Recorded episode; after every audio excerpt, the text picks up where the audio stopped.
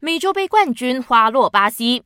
巴西国家队刚刚凭借热苏斯的梅开二度，加上替补登场的理查利森点射命中，三比一战胜秘鲁，队史第九次捧起美洲杯冠军。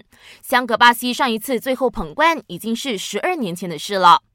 糟糕了，梅西可能踢不了美洲杯和世预赛。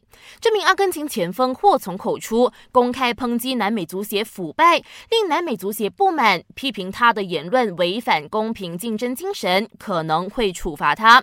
媒体认为，梅西将面临最高两年禁赛。要是真的，梅西不但踢不了二零二零年美洲杯，也会错过二零二二年卡塔尔世界杯的预选赛。